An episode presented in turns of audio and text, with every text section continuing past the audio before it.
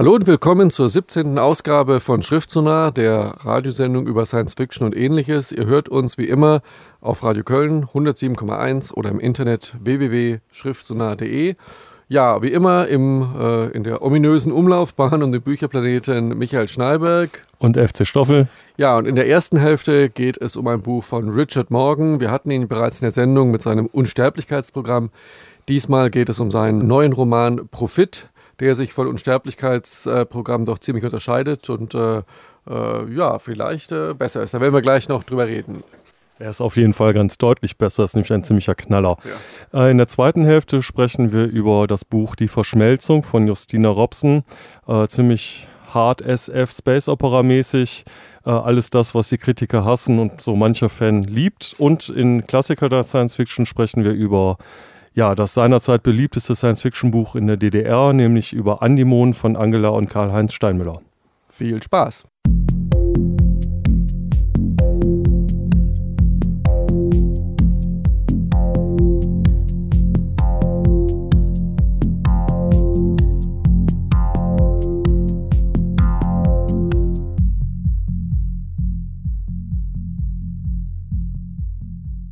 Ihr hört Schriftsonar, die Sendung, die sich mit Science Fiction und Ähnlichem beschäftigt. Und äh, wir beschäftigen uns nun mit dem Buch Profit von Richard Morgan. Richard Morgan hat sich schon sehr empfohlen mit dem Buch Das Unsterblichkeitsprogramm, was hier auch sehr gut weggekommen ist. Jetzt hat er aber nochmal richtig einen draufgesetzt. Also ähm, ja, Sex and Crime für daheim könnte man seinen Stil äh, umschreiben. Was beim Unsterblichkeitsprogramm noch sehr fantastisch daherkam, kommt nun doch äh, ziemlich realistisch daher. Es spielt nämlich in der nahen Zukunft und äh, ich habe es ganz gelesen, Michael hat es äh, halb gelesen und Michael, vielleicht erzählst du mal kurz, äh, worum geht's. Ja, Profit ähm, von Richard Morgan spielt in einer Welt, in der es vor allem eben darum geht, nämlich um Profit. In einer äh, neoliberalisierten äh, Endzukunft, in der Manager mutiert sind zu einer Art Kriegerkaste mit einem Samurai-Ehrenkodex, die in abgeschlossenen äh, Hightech-Enklaven im Luxus leben und äh, sich gegenseitig, also die Geschäftsduelle sind durchaus Duelle, wenn es um Beförderungen geht oder um Ausschreibungen, Firmen, äh, die sich um einen Auftrag schlagen, dann wird sich wirklich geschlagen, nicht mit Fäusten, sondern mit, mit hyper Rennmaschinen. Auf den Motorways der Großstadt geht es auf äh, Leben und Tod, um an Jobs und Aufträge zu kommen. Und diese Kaste, eine bizarre Mischung aus brutalen Schlägerassis und äh, kühl rechnenden Geschäftsleuten beherrscht im Prinzip die Welt, kontrolliert die Warenströme, während die normale Bevölkerung in den sogenannten Sperrzonen ein ziemlich erbärmliches Leben fristet, was ein wenig an South Central in Los Angeles oder die Bronx oder irgendwelche äh, Ghetto-Vororte erinnert. Und in dieser kalten, neoliberalisierten Welt spielt dieser Roman, der im Original den Titel Market Forces trägt, äh, was dann durchaus die Doppelbedeutung von Forces im Sinne von Streitkräften oder äh, ja, also militärischen Operationen hat. Und ähm, die Hauptperson, ähm, Chris Faulkner, deren Weg begleiten wir also durch dieses äh, Leben. Er ist einer dieser Manager. Ja, und das Buch beginnt damit, dass wir erleben, wie Chris Faulkner seinen Job wechselt. Er ist erfolgreich von seiner alten Stelle abgeworben worden. Da hatte er zu tun bei seiner alten Firma in dem Bereich Emerging Markets, äh, wo er Geld für äh, Schwellenländer bereitgestellt hat und sich da eine hohe Rendite immer von erhofft hat. Nun kommt er in den Bereich Konfliktinvestments, eine Art Risikokapitalbereich, allerdings auf eine sehr perverse Art. Es geht nämlich darum, äh, Ländern, in denen Bürgerkrieg herrscht, da auf die richtige Seite zu setzen. Und er kommt jetzt an seinem ersten Tag in diese Firma und äh, Louis Hewitt, seine Vorgesetzte, die Teilhaberin dieser Firma, hält dann auch direkt eine schwungvolle Rede, um all die Mitarbeiter wie jeden Monat noch einmal richtig zu motivieren, das äh, Beste, die beste Rendite aus diesen kleinen Ländern rauszupressen. Und ich würde sagen, diese Rede, die hören wir uns mal eben kurz eben an. Soweit die Geschichte zurückreicht, haben die Menschen Kriege geführt. Es liegt in unserer Natur, in unseren Genen. In der zweiten Hälfte des vorigen Jahrhunderts haben die Friedensstifter, die Regierung dieser Welt, versucht, den Krieg abzuschaffen. Es ist ihnen nicht gelungen. Stattdessen haben sie den Krieg verwaltet. Und sie haben ihn schlecht verwaltet. Ohne jeden Gedanken an etwaigen Ertrag haben sie Geld in ausländische Konflikte und Guerilla-Armeen gepumpt und anschließend in quälende Friedensprozesse, welche die Lage in den seltensten Fällen verbessert haben. Sie waren parteiisch, dogmatisch und ineffektiv. Milliarden wurden an unzulänglich analysierte Kriege vergeudet, die keinen seiner Sinne mächtiger Investor auch nur eines Gedankens gewürdigt hätte. Riesige, schwerfällige nationale Armeen und ungeschickte internationale Bündnisse. Kurzum, eine gewaltige Belastung unseres Wirtschaftssystems durch den öffentlichen Sektor. Hunderttausende von jungen Männern, die in Weltgegenden starben, deren Namen sie nicht einmal richtig aussprechen konnten. Entscheidungen, die einzig und allein auf der Grundlage von politischen Dogmen und Doktrinen gefällt wurden. Nun, dieses Modell hat keine Gültigkeit mehr. Auf der ganzen Welt finden Männer wie Frauen immer noch Gründe und Ziele, für die es zu töten und zu sterben lohnt. Und wer sind wir, sie dafür zu schelten? Haben wir in Verhältnissen gelebt, in denen sie leben? Haben wir empfunden, was sie empfinden? Nein, es steht uns nicht an zu bestimmen, ob sie im Recht oder im Unrecht sind. Es kommt uns nicht zu, ein Urteil abzugeben oder einzugreifen. Bei Sean Conflict Investment befassen wir uns nur mit zwei Fragen. Werden sie gewinnen und wird es sich rentieren? Wie in allen anderen Bereichen wird Sean das ihm anvertraute Kapital nur dort investieren, wo wir uns eines guten Ertrags gewiss sind. Wir urteilen nicht, wir moralisieren nicht, wir vergeuden nicht. Stattdessen analysieren wir, wir investieren und wir haben Erfolg. Das ist es, wofür Sean Konflikt Investment steht. Ja, das war ein Ausschnitt aus der Zukunft des entfesselten Profits aus dem gleichnamigen Roman von Richard Morgan. Ihr hört immer noch Schrift so nah, ähm, die Radiosendung über Science Fiction. Und ja, das war eine ähm, ziemlich zynische, brutale Zukunft, die, das macht den besonderen Reiz dieses Buches äh, aus, von der Realität ja gar nicht so weit entfernt ist. Ich sag nur Halliburton, das war gelungenes Konfliktinvestment. Und ähm, die Hauptperson arbeitet also in einem verhältnismäßig schmutzigen Geschäft. Chris Faulkner. Man merkt direkt am Anfang des Romans, dass er vielleicht ein Tick weniger skrupellos und ein Tick weniger zynisch ist als die Leute um ihn herum. Stoffel, du hast das Buch ganz gelesen. Ist das der zentrale Konflikt? Das ist der zentrale Konflikt und das macht das Buch eigentlich auch lesenswert. Was mir besonders gut gefallen hat, ist, dass äh, sehr, sehr viele Personen in dem Buch recht ambivalent gezeichnet sind. Am ambivalentesten natürlich Chris Faulkner das Interessante an dieser Person ist, dass er einen äh, recht ungewöhnlichen Background hat. Er hat zur Frau eine Automechanikerin. Äh, das hat eine besondere Bewandtnis, weil man muss dazu wissen, dass diese ganzen Manager-Typen äh, nicht in normalen Autos herumfahren, sondern in so, ja, eigentlich in Schlachtschiffen fahren die über die Straße und äh, Beförderungen werden so ausgetragen, dass es da, dass die Leute ein Wettrennen fahren müssen.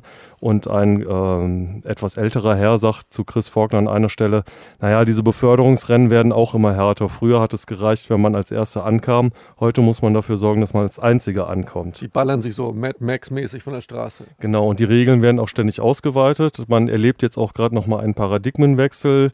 Während des Buches kommt plötzlich einer auf die Idee, dann vielleicht doch mal eine Schusswaffe einzusetzen, was eigentlich nicht erlaubt ist. Aber je nachdem, wohin man beim Auto schießt, äh, ist es unter Umständen vielleicht doch erlaubt. Also diese Welt dieser Manager, die wird immer härter und härter und härter. Chris Faulkner, eine seiner ersten Fragen, als er seinen Job wechselt, ist eigentlich die, äh, gibt es hier auch einen äh, Kampfsport, einen privaten Kampfsporttrainer? Und sein Kollege sagt, ja, natürlich gibt es hier, wir haben den Besten der Branche überhaupt. Das ist so alles so, so komisch macho-mäßig aufgeladen. Äh, interessant ist aber, dass die Frau von Chris Faulkner, und jetzt komme ich wieder zurück, was ich eigentlich sagen will, diese Carla hat einen Vater, der als Ökoaktivist tätig ist und in der Sperrzone lebt. Und dieser Vater und eigentlich auch seine Frau sind so ein bisschen das personifizierte schlechte Gewissen von Chris Faulkner. Und man kann sehr schön beobachten, wie Chris Faulkner immer mehr in diese, diesen Hochleistungskapitalismus mit seinen ganzen Devotionalien hineingesaugt wird und auf der anderen Seite aber immer wieder so eine kleine Stimme in seinem Kopf sagt und ihn auch dabei beobachtet und immer wieder fragt, mal, was machst du hier eigentlich? Wozu hast du dich jetzt schon wieder verleiten lassen? Und das macht das die ganze Sache relativ spannend. Ja, wir hören einen Moment Musik und gleich geht's weiter über Profit von Richard Morgan.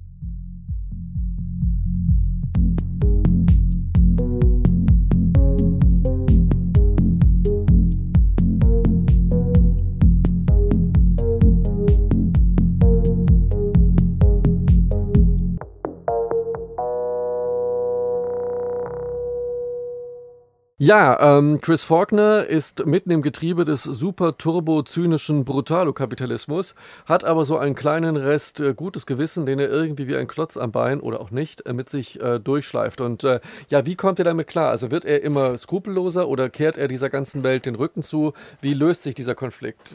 Also was das Buch so lesenswert macht, ist, dass es eigentlich bis zum Ende des Buches und auch bis zu dem bitter, bitter, bitter bösen Happy End auf eine Art, äh, den dieses Buch hat, nicht klar ist, ob Chris Faulkner äh, ein Opfer dieser Ränkeschmiede geworden ist, die um ihn herum passieren, oder inwieweit er das eigentlich doch toll findet äh, oder inwieweit er da selber mit äh, aktiv ist. Also das ist unheimlich spannend gemacht, wie Chris Faulkner äh, in dieses Sean-Investment, in diese Konflikt-Investment-Branche hineingerät, äh, plötzlich damit konfrontiert ist, dass er eine Waffe tragen muss. Erst will er diese Waffe gar nicht, dann fängt er aber an, Schießübungen zu machen, nachher gebraucht er sie auch.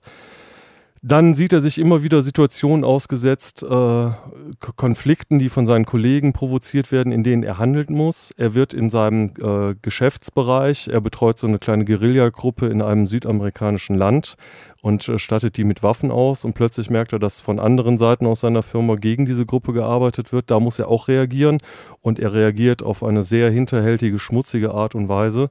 Und äh, das Tolle an dem Buch ist, ähm, auf der einen Seite kann man sagen, die Macht hat Chris Faulkner korrumpiert und Chris Faulkner handelt nach dem Motto, der Zweck heiligt die Mitte. Auf der anderen Seite sieht man aber auch sehr schön, wie schwer es ist, äh, sich so einer Macht, die einem da plötzlich in die Hand gelegt wird, zu entziehen.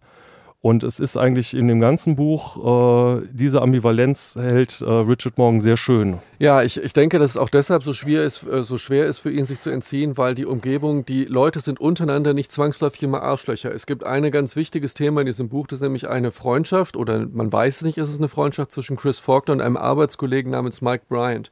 Und ähm, da, und Mike Bryant ist ein Familienvater, hat ein kleines Kind, bei ihm zu Hause ist voll die Idylle und dann geht er auf den Highway und schlachtet die Leute ab. Und äh, interessanterweise, Mike Bryant hat auch eine Geliebte und als er darauf angesprochen wird von Chris Faulkner, sagt man, hey, bist du bescheuert? Natürlich liebe ich meine Frau, aber hey, Sex ist was anderes. Ja, also die sind sehr ambivalent und äh, was das Ganze eben auch lesenswert macht, was diesen Roman so gut macht, ist, dass er nicht nur eine gute Idee hat, sondern dass äh, Richard Morgan auch tatsächlich sehr gut schreiben kann. Also es gibt viele gute Ideen, Ideen, die stranden, aber diese gute Idee wird transportiert, weil Richard Morgan einfach sein Handwerk versteht und sehr schön Momente verdichten kann, die Handlung äh, verlangsamt und beschleunigt, sehr virtuos. Es gibt einige äh, Momente, die verdichten sich zu ungeheuer spannenden Höhepunkten. Nicht unbedingt nur die Action-Szenen, sondern vor allen Dingen in dem Verhältnis zwischen Bryant und Faulkner gibt es einige Dialoge, da knistert förmlich die Luft und das macht er also ganz, äh, ganz, ganz toll. Es sehr viel, macht sehr viel Spaß zu lesen. Ja, man könnte jetzt noch stundenlang äh, über die Fähigkeiten von Richard Morgan sprechen als Schriftsteller, aber vielleicht hören wir uns einfach mal den Anfang des Buches an. Äh, der ist schon allein der Knaller. Wir hören uns das jetzt einfach mal an. An der Kasse. Das schwarz glänzende Plastik flutscht durch den Schlitz. Nichts. Möchten Sie es vielleicht mit einer anderen Karte versuchen? Das ist doch lächerlich, faucht Martin. Das Konto ist gedeckt. Ich habe gestern mein Gehalt bekommen. Ich kann ja noch mal versuchen, die Karte durchzuziehen, schlägt die Kassiererin mit ausgesucht gleichgültiger Stimme vor. Nein, die um das kleine schwarze Plastik gekrampften Fingerknöchel der Frau haben sich weiß verfärbt. Martin, versuch es mit dem Intex. Helen, da ist Geld auf dem Konto. Gibt's ein Problem? fragt der Mann hinter ihm und klopft bedeutungsvoll mit seinem eigenen Plastik gegen seine Einkäufe, die er so dicht hinter dem Abgrenzungsstab gepackt hat, dass sie auf Martins Sachen zu purzeln drohen. Martins Mund klappt zu. Nein, kein Problem. Er überreicht die blau gesprenkelte Intex-Karte und beobachtet mindestens so gespannt wie die Leute hinter ihm, wie die Kassiererin sie eingibt. Die Maschine kaut ein paar Sekunden lang darauf herum und spuckt sie dann wieder aus. Die Kassiererin gibt sie zurück und schüttelt den Kopf. Ihre aalglatte Plastikhöflichkeit beginnt zu bröckeln. Die Karte ist gesperrt, sagt sie abschätzig. Was? Ihre Karte ist ungültig. Ich muss Sie bitten, diese Waren da hinten auf den Tresen zu stellen und das Geschäft zu verlassen. Ziehen Sie die Karte nochmal durch. Die Kassiererin seufzt. Ich muss die Karte nicht nochmal durchziehen, Sir. Die Informationen, die ich brauche, habe ich hier bereits stehen. Ihre Kreditwürdigkeit ist aufgehoben. Martin, Helen drängt an seine Seite. Lass doch. Wir kommen noch mal wieder, wenn die Sache sich geklärt. Nein, verdammt noch mal. Martin lehnt sich über den Kassentresen zu der Kassiererin. Es ist Geld auf dem Konto, also ziehen Sie die Karte noch mal durch. Sie sollten lieber tun, was sie sagt, bemerkte der ungeduldige Kunde hinter ihm. Martin fährt herum, alle Muskeln angespannt. Hat sie jemand um ihre Meinung gebeten? Ich muss hier schließlich warten. Na, dann warten Sie halt noch ein bisschen länger. Er schnippt ihm mit dem Finger ins Gesicht, um ihn in die Schranken zu weisen, und der Mann zuckt zurück. Martin wendet sich wieder der Kassiererin zu. So, Sie. Der Stock erwischt ihn in der Seite wie ein ausgefahrener Ellbogen. Ein Herzschlag später reißt ihn die elektrische Ladung vom Tresen weg in einen riesig groß erscheinenden, offenen Raum. Er geht zu Boden. Der Geruch von verbranntem Gewebe steigt ihm in die Nase. Er hört Helen aufschreien, sieht die Welt verwirrt aus der Froschperspektive. Stiefel vor ihm und aus großer Höhe eine Stimme, die klingt, als würde Pappe zerreißen. Sie sollten jetzt wohl lieber den Laden verlassen, Sir. Ja, hasse nix, bisse nix irgendwie. Das klingt hier halt, äh, durch und ist ganz besonders drastisch deutlich in der düsteren Zukunft, die äh, Richard Morgan schildert. Ja, also es ist schon deutlich geworden, dass uns dieses Buch sehr gut gefallen hat. Äh, wir können, ja, gibt es noch was zu sagen, Stoffel? Also gibt es noch. Also man kann eigentlich jetzt stundenlang sagen, das Buch ist toll, toll, toll, toll, toll. Ähm, es ist aus mehreren Gründen toll. Es ist toll geschrieben. Es hat eine super Story. Es hat äh, schön ambivalente Charaktere und es hat endlich, endlich, endlich mal wieder einen, ähm, ja, einen fast politischen Bezug zu unserer heutigen Welt. Ein Buch, das äh, auf der einen Seite wütend macht, das einen aber auch aktiviert. Also all die Leute, die vielleicht äh, so ein bisschen ihre Wut über den Hochleistungskapitalismus in den letzten Jahren runtergeschluckt haben, in der Meinung, sie könnten eh nichts ändern, die werden mit diesem Buch nochmal richtig aktiviert und äh, bekommen richtig nochmal Lust, sich mit der Welt auseinanderzusetzen auf eine Art und Weise, die unterhaltsam ist, die aber äh, doch auch einen sehr, sehr tiefen Hintergrund hat. Ja, also ein Buch für Globalisierungshasser. Aber äh, was du sagst, ein Buch, was einen Standpunkt bezieht und äh, in der Art und Weise, wie es es tut, gibt es vielleicht zu wenig. Also so ein bisschen, auch wenn es jetzt so ein bisschen Name-Dropping ist, äh, egal. Es ist so ein Buch, das ist so ein bisschen in der Tradition, ich weiß nicht, von Plätze der Stadt, John Brunner, äh, Schafe blicken auf oder äh, Die Insel im Netz von Bruce Sterling oder Angoulême von von Thomas Dish. Also so Bücher, die so einen bestimmten kritischen Realitätsbezug haben, was ein wenig äh, aus der SF ja nicht verschwunden ist, aber doch zugunsten äh, von purer Unterhaltung zurückgedrängt ist. Gegen die haben wir nichts. Pure Unterhaltung ist geil, deswegen lese ich Science Fiction.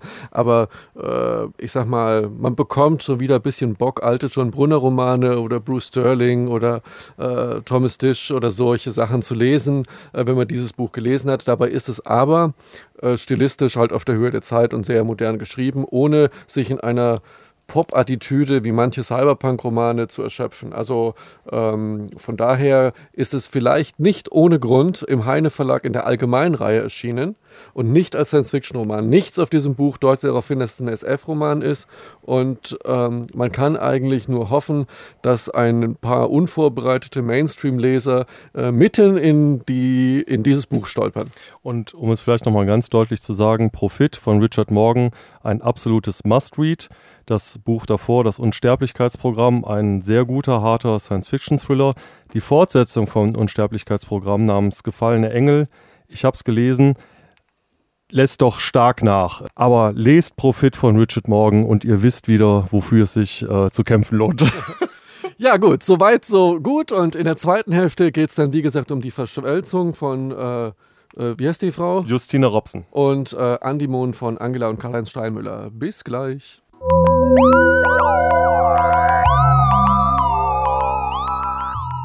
Hallo, guten Tag zur zweiten Hälfte von Schrift so nah, der 17. Ausgabe über Science Fiction und ähnliches. Ihr hört uns immer noch auf Radio Köln 107,1 und im Internet als Stream unter www.schriftsonah.de. Ja, gut, und in der zweiten Hälfte geht es jetzt um Justine Robson, Verschmelzung. Ähm, Space Opera mit Hintergrund oder nicht, Justine Robson, nie gehört, bin ich ganz ehrlich. landet irgendwie so kontextfrei äh, im Bücherregal. Du hast es gelesen, Stoffel. Äh, mich hat das Cover so ein bisschen abgeschreckt, dich nicht. Worum geht's denn? Ja, ich bin ja relativ schmerzfrei und hin und wieder ziehe ich einfach mal so ein Buch raus und äh, fange an, in der Buchhandlung drin zu lesen und wenn es nicht ganz scheiße ist, nehme ich es mit nach Hause. Und so auch in diesem Fall die Verschmelzung von Justina Robson. Worum geht es? Äh, es ist eine Welt, in der Raumschiffe äh, denken können, letztendlich eigentlich Raumschiffe sich aus den Menschen weiterentwickelt haben. Diese Raumschiffe sind dann die sogenannten Abgestimmten. Es gibt noch andere abgestimmte äh, Menschen, die Gene von Vögeln und, und äh, Großraumtransportern in sich haben. Also eine relativ bunte Welt, wie man das eigentlich von Ian Banks, seit Ian Banks so kennt. Ähm, also für den geneigten Science-Fiction-Fan nichts Besonderes, für alle Leute, die nicht Science-Fiction lesen, genau das, warum sie nicht Science-Fiction lesen.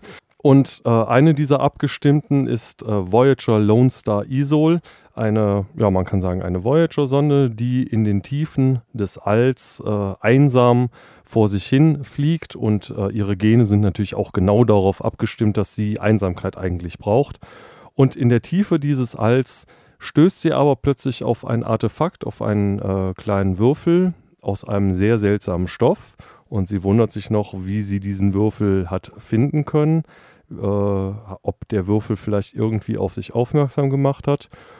Und äh, sie schaut sich diesen Würfel näher an und stellt dann plötzlich fest, äh, das ist ja gar nicht einfach nur so ein Würfel, sondern das ist ja etwas vollkommen anderes. Das ist etwas, was ich in meinen Körper einsetzen kann und das äh, so eine Art äh, Hyperraumantrieb ist, der ein zeitloses äh, Reisen durch Raum und Zeit letztendlich ermöglicht. Und vielleicht hören wir uns das mal an, wie Voyager, Lone Star, Isol äh, dieses Artefakt in sich aufnimmt.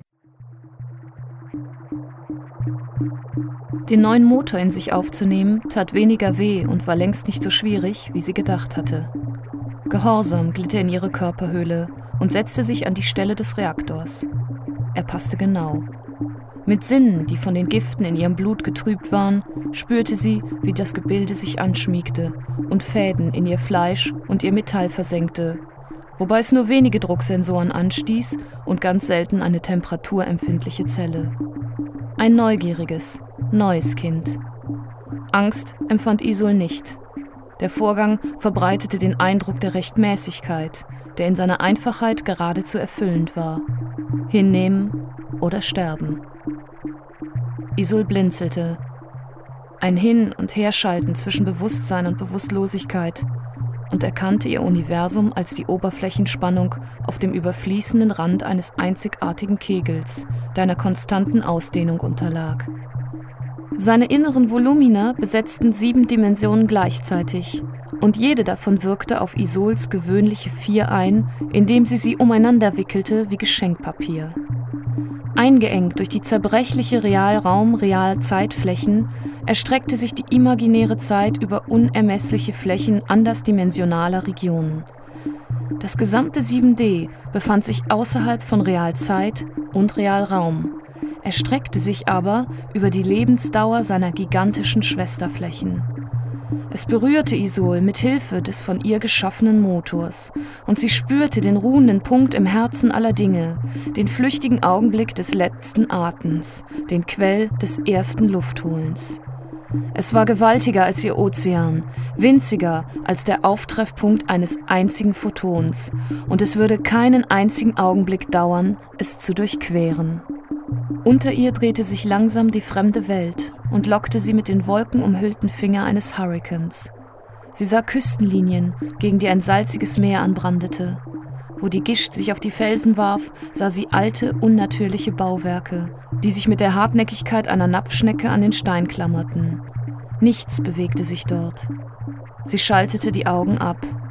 Ihre Ohren empfingen nichts bis auf das gleichgültige Geschwätz der natürlichen Radiowellen. Isol, sagte der Antrieb stimmlos. Wir waren einmal wie du. Soweit ein Ausschnitt aus dem Buch Die Verschmelzung von Justine Robson. Ja, das ist ja eine interessante Mischung. Also äh, fängt interessant an, wird blöd, hört interessant auf.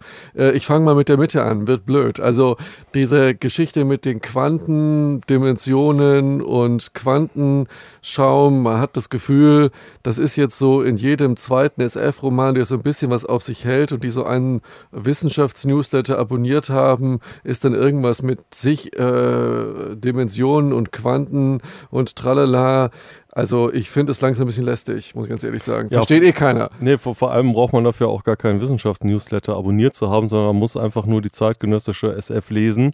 Und es gibt ja Bücher wie jetzt äh, Licht von, von Harrison, der diese ganzen Quantenmechanik wunderbar äh, eingebaut hat. Und äh, im Prinzip, das findet man inzwischen in jedem zweiten, dritten äh, Science-Fiction-Buch. Das kann man einfach so übernehmen und mit in die Geschichte einbauen.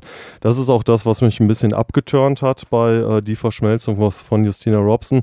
Aber es ist in diesem Ausschnitt äh, auch schon ein bisschen angeklungen, was als eine völlig normale 0815 Space Opera beginnt beschreitet dann doch ein wenig andere Bahnen und es wird dann, äh, soweit man das bei personifizierten Raumschiffen sagen kann, doch etwas persönlicher.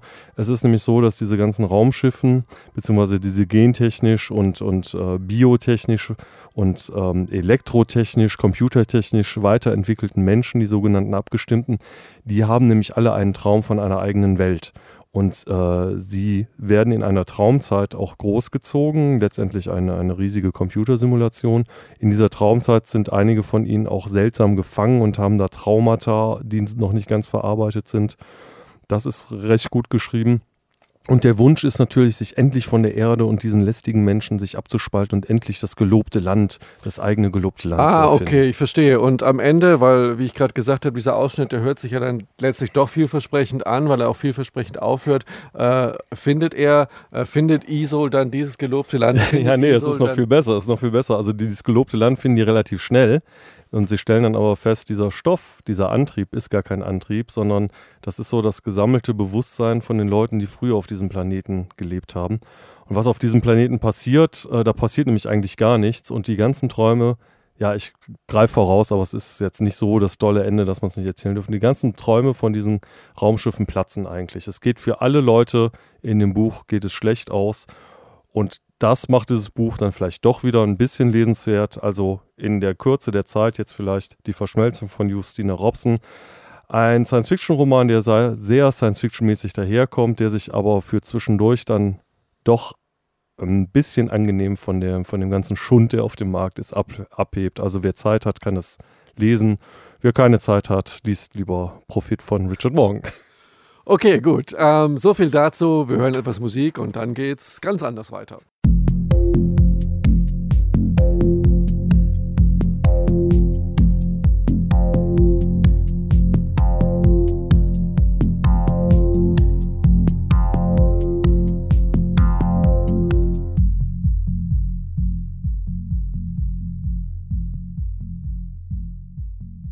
Ja, hier sind wir wieder, Michael Schneiberg und FC Stoffel mit Schriftsonar. Und das letzte Buch, über das wir heute reden, ist äh, Andimon von Angela und Karl-Heinz Steinmüller. Ein Klassiker der Science Fiction, ein Klassiker der deutschen Science Fiction, ein Klassiker der ostdeutschen Science Fiction, sogar um genauer zu sein.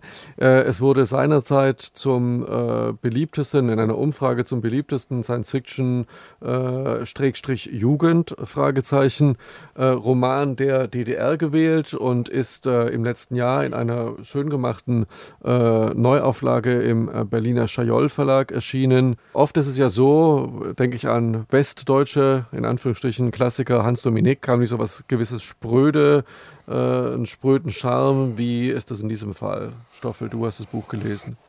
Ja, das Buch hat einen gewissen spröden Charme, es hat aber einen äh, sehr eigenen Charme und das macht es auch äh, sehr lesenswert. Dieses Buch ist sowieso lesenswert, allein um sich mal mit deutscher Science Fiction auseinanderzusetzen und dann natürlich auch äh, interessant, weil es halt eben äh, ein Science Fiction Buch aus der DDR ist, mit allen Vor- und Nachteilen, die das so mit sich bringt.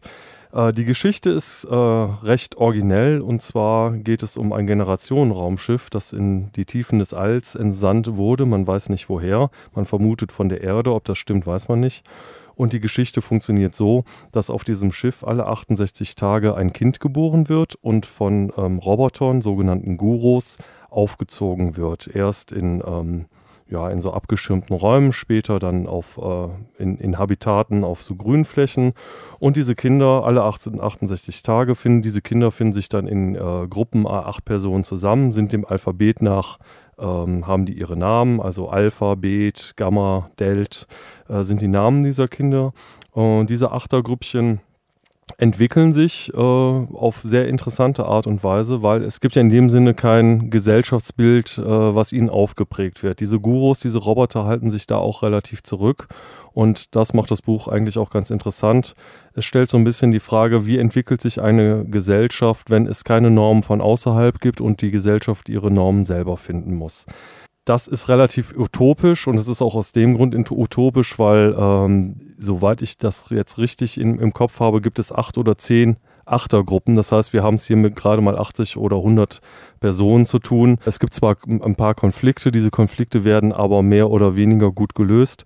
Ähm, diese Utopie ist recht schön, aber auf der anderen Seite ist es ja eine Utopie, die halt eben nur mit diesen 100 Personen funktioniert. Das ist aber so gut geschrieben, dass man eigentlich auch direkt versteht, das kann nur so funktionieren, weil diese Gruppen so funktionieren.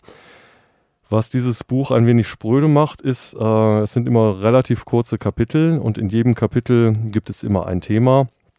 Und da gibt es dann auch kleinere Konflikte, die werden aber zu 90 Prozent innerhalb des Kapitels auch gelöst und jedes Kapitel hört dann auf mit, das war ja relativ spannend, aber nun, wir haben das ja äh, jetzt endlich gelöst und wir können zuversichtlich in die Zukunft gucken. Also es gibt immer so eine kleine Moral, das macht das so ein bisschen arch sozialpädagogisch. Und vielleicht können wir da mal beispielshaft jetzt einen Ausschnitt hören, wo äh, jüngere Gruppen gegen die ältere Gruppe, die schon ein bisschen weiter mit ihrem Wissen sind, rebellieren und da plötzlich Spannungen zwischen den Gruppen auftauchen. Und das hören wir uns mal kurz an.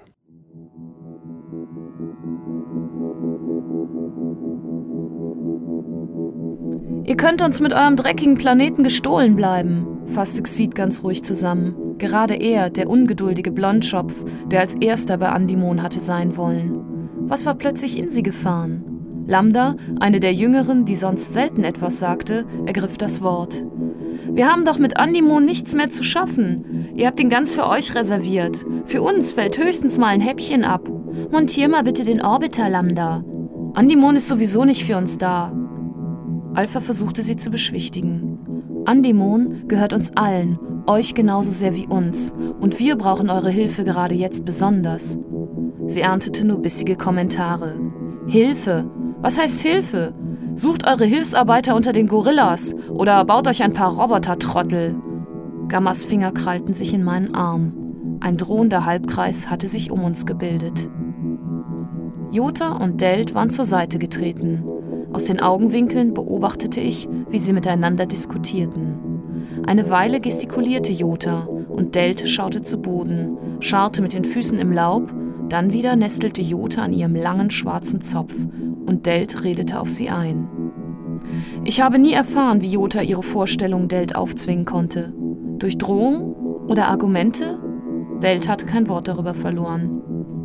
Jedenfalls verkündete er, nachdem er durch einen lauten Pfiff die Aufmerksamkeit auf sich gelenkt hatte, vor Kleinen wie Großen, also, die erste Gruppe und besonders ich versprechen, dass alle wichtigen Entscheidungen nur noch gemeinsam durch alle Gruppen, die den Naturpark verlassen haben, gefällt werden. Und dass bei bedeutsamen Ereignissen alle Geschwister zusammengerufen werden. Wir bekannten uns zwar prinzipiell zu diesem Versprechen, doch dauerte es noch lange, bis wir lernten, die Interessen der anderen auch im Kleinen zu achten, bis wir nicht nur die Mitglieder der eigenen Gruppe, sondern auch die Heranwachsenden, die noch nicht über unser Wissen verfügten, als gleichberechtigte Mitglieder der Gemeinschaft akzeptierten. Obwohl uns die Arbeit unter den Nägeln brannte, gaben wir an diesem Tag dem Drängen der Kleinen nach und spielten mit ihnen. Es galt, einen unschönen Eindruck zu verwischen. Erst am Abend, als sie erschöpft, doch glücklich einschliefen, durften wir sie verlassen. Ich war keineswegs weniger erschöpft. Ja, ähm, Utopia im Ferienlager hört sich ein bisschen so an, ähm, aber irgendwie auch ganz charmant. Also Stoffel, man hat, kann so ein bisschen gemischte Gefühle haben, oder? Was meinst du? Ja, ich habe hab sehr gemischte Gefühle. Also das Buch ist recht originell. Es ist auch ähm, sehr unterhaltsam geschrieben, es ist stellenweise auch richtig spannend und äh, ja, es ist auch eine Art Entwicklungsroman, wo man wirklich die, diese Gemeinschaft von der Geburt bis die äh, auf Andimon, diesen Planeten ankommen, den müssen die auch erst noch terraformen. Das dauert eine Weile, das bringt Probleme mit sich. Dann ist die Frage, wann können wir auf diesen Planeten draufgehen, wann nicht. Einige Gruppen preschen vor, der Anführer stirbt dabei. Ähm, irgendwann können die dann auf diesem Planeten, auf dem Planeten entwickeln sich auch Konflikte. Dann sogar ein Konflikt, der länger als nur ein Kapitel dauert. Es ist nämlich so, dass auf dem äh, Planeten so ein Despot sein Unwesen treibt und da klingen vielleicht auch so ein bisschen äh, so die Machenschaften von der Stasi in der DDR sehr, sehr, sehr versteckt an. Das weiß ich auch nur, weil die Steinmüllers im Nachwort dann nochmal darauf hingewiesen haben. Als unbedarfter Leser wird man das so, glaube ich, nicht mitkriegen. Da werden nämlich einzelne Gruppen abgehört und äh, ganz geschickt eine Gruppe manipuliert. Dessen wird aber Beet, der Erzähler, ähm, dann auch ganz geschickt eigentlich wieder Herr. Und dieser Beet ist im Prinzip so, ja, das ist so, so, zwar nicht allwissend, nicht der allwissende Erzähler, aber es ist doch so der weise Erzähler, der immer alle Seiten verstehen kann und der, ja, in, in den schlimmsten Stellen doch doch arg sozialpädagogisch beschwichtigen herkommt oder ja, eigentlich sehr kölsch mit so, äh, das hätten wir immer Jotje Junge. So. Okay, Stoffel, aber ähm, leg dich mal fest, also ist das Buch jetzt lesenswert oder nicht? Also für den unbedarften Leser, wie ich es einer bin, ist das Buch knapp lesenswert. Es ist äh, unterhaltsam, es ist interessant, man kriegt auch ungefähr ein Gespür dafür, äh, wie äh, Literatur in der DDR funktioniert hat, welche ganzen seltsamen Scheren im Kopf und Scheren bei den Zensoren es gibt. Letztlich ist das Buch, glaube ich, interessanter für Literaturwissenschaftler, Germanisten, die äh, für die ist es eine Fundgrube von Tausenden von Sachen, die man da reininterpretieren, rausinterpretieren kann. Also unterm Strich, ich würde sagen, doch Leseempfehlung für alle, schon allein, um das Buch einmal gelesen zu haben und man kommt um das Buch nicht rum. Und unterm Strich, es gibt ganz viele Stellen, die enorm Spaß machen. Es gibt ein paar Stellen, die so Ursula K. Le in ihren schlechtesten Momenten mäßig sind. Ähm, aber das muss ja nichts Schlimmes sein. Also es darf ein Buch, darf ja auch einmal äh, dazu da sein, dass man sich damit auseinandersetzt und daran reibt. Und äh, letztendlich schreiben können die Steinmüllers, also schriftstellerisch super, inhaltlich ambivalent, aber trotzdem die Ausgabe ist so toll gemacht und Chayol ist ein so toller Verlag. Kauft Andimon von Angela und Karl-Heinz Steinmüller. Ja, wir überschlagen uns hier mit Werbung. Okay, aber in diesem Sinne, ja, sind wir auch am Ende ähm, unserer Sendung angekommen und äh, wir wollen nicht äh, äh aus dem Äther gehen, ohne noch einmal auf unsere Internetseite hinzuweisen www.schriftsonat.de. Dort wie immer alle Daten, Bestellnummer, Titel, Verlage zu den besprochenen Büchern, weiterführende Links zu den Autoren und alle zurückliegenden Sendungen und die Möglichkeit, uns eine Mail zu schicken und uns zu schreiben, wie toll ihr die Sendung findet oder wie scheiße, was wir nicht hoffen. Ja, und das letzte Wort ist ein Zitat aus dem Lugano-Report von Susan George, was dem Buch Profit vorangestellt ist. Wie kämen wir dazu, uns zu beklagen, fragte ich, wenn doch Handelsbanken, staatliche Kreditgeber, Weltbank, IWF, internationale Konzerne, Finanzmanager und die globalen Eliten zufrieden seien. Schönen guten Abend. Nee, nur guten Abend.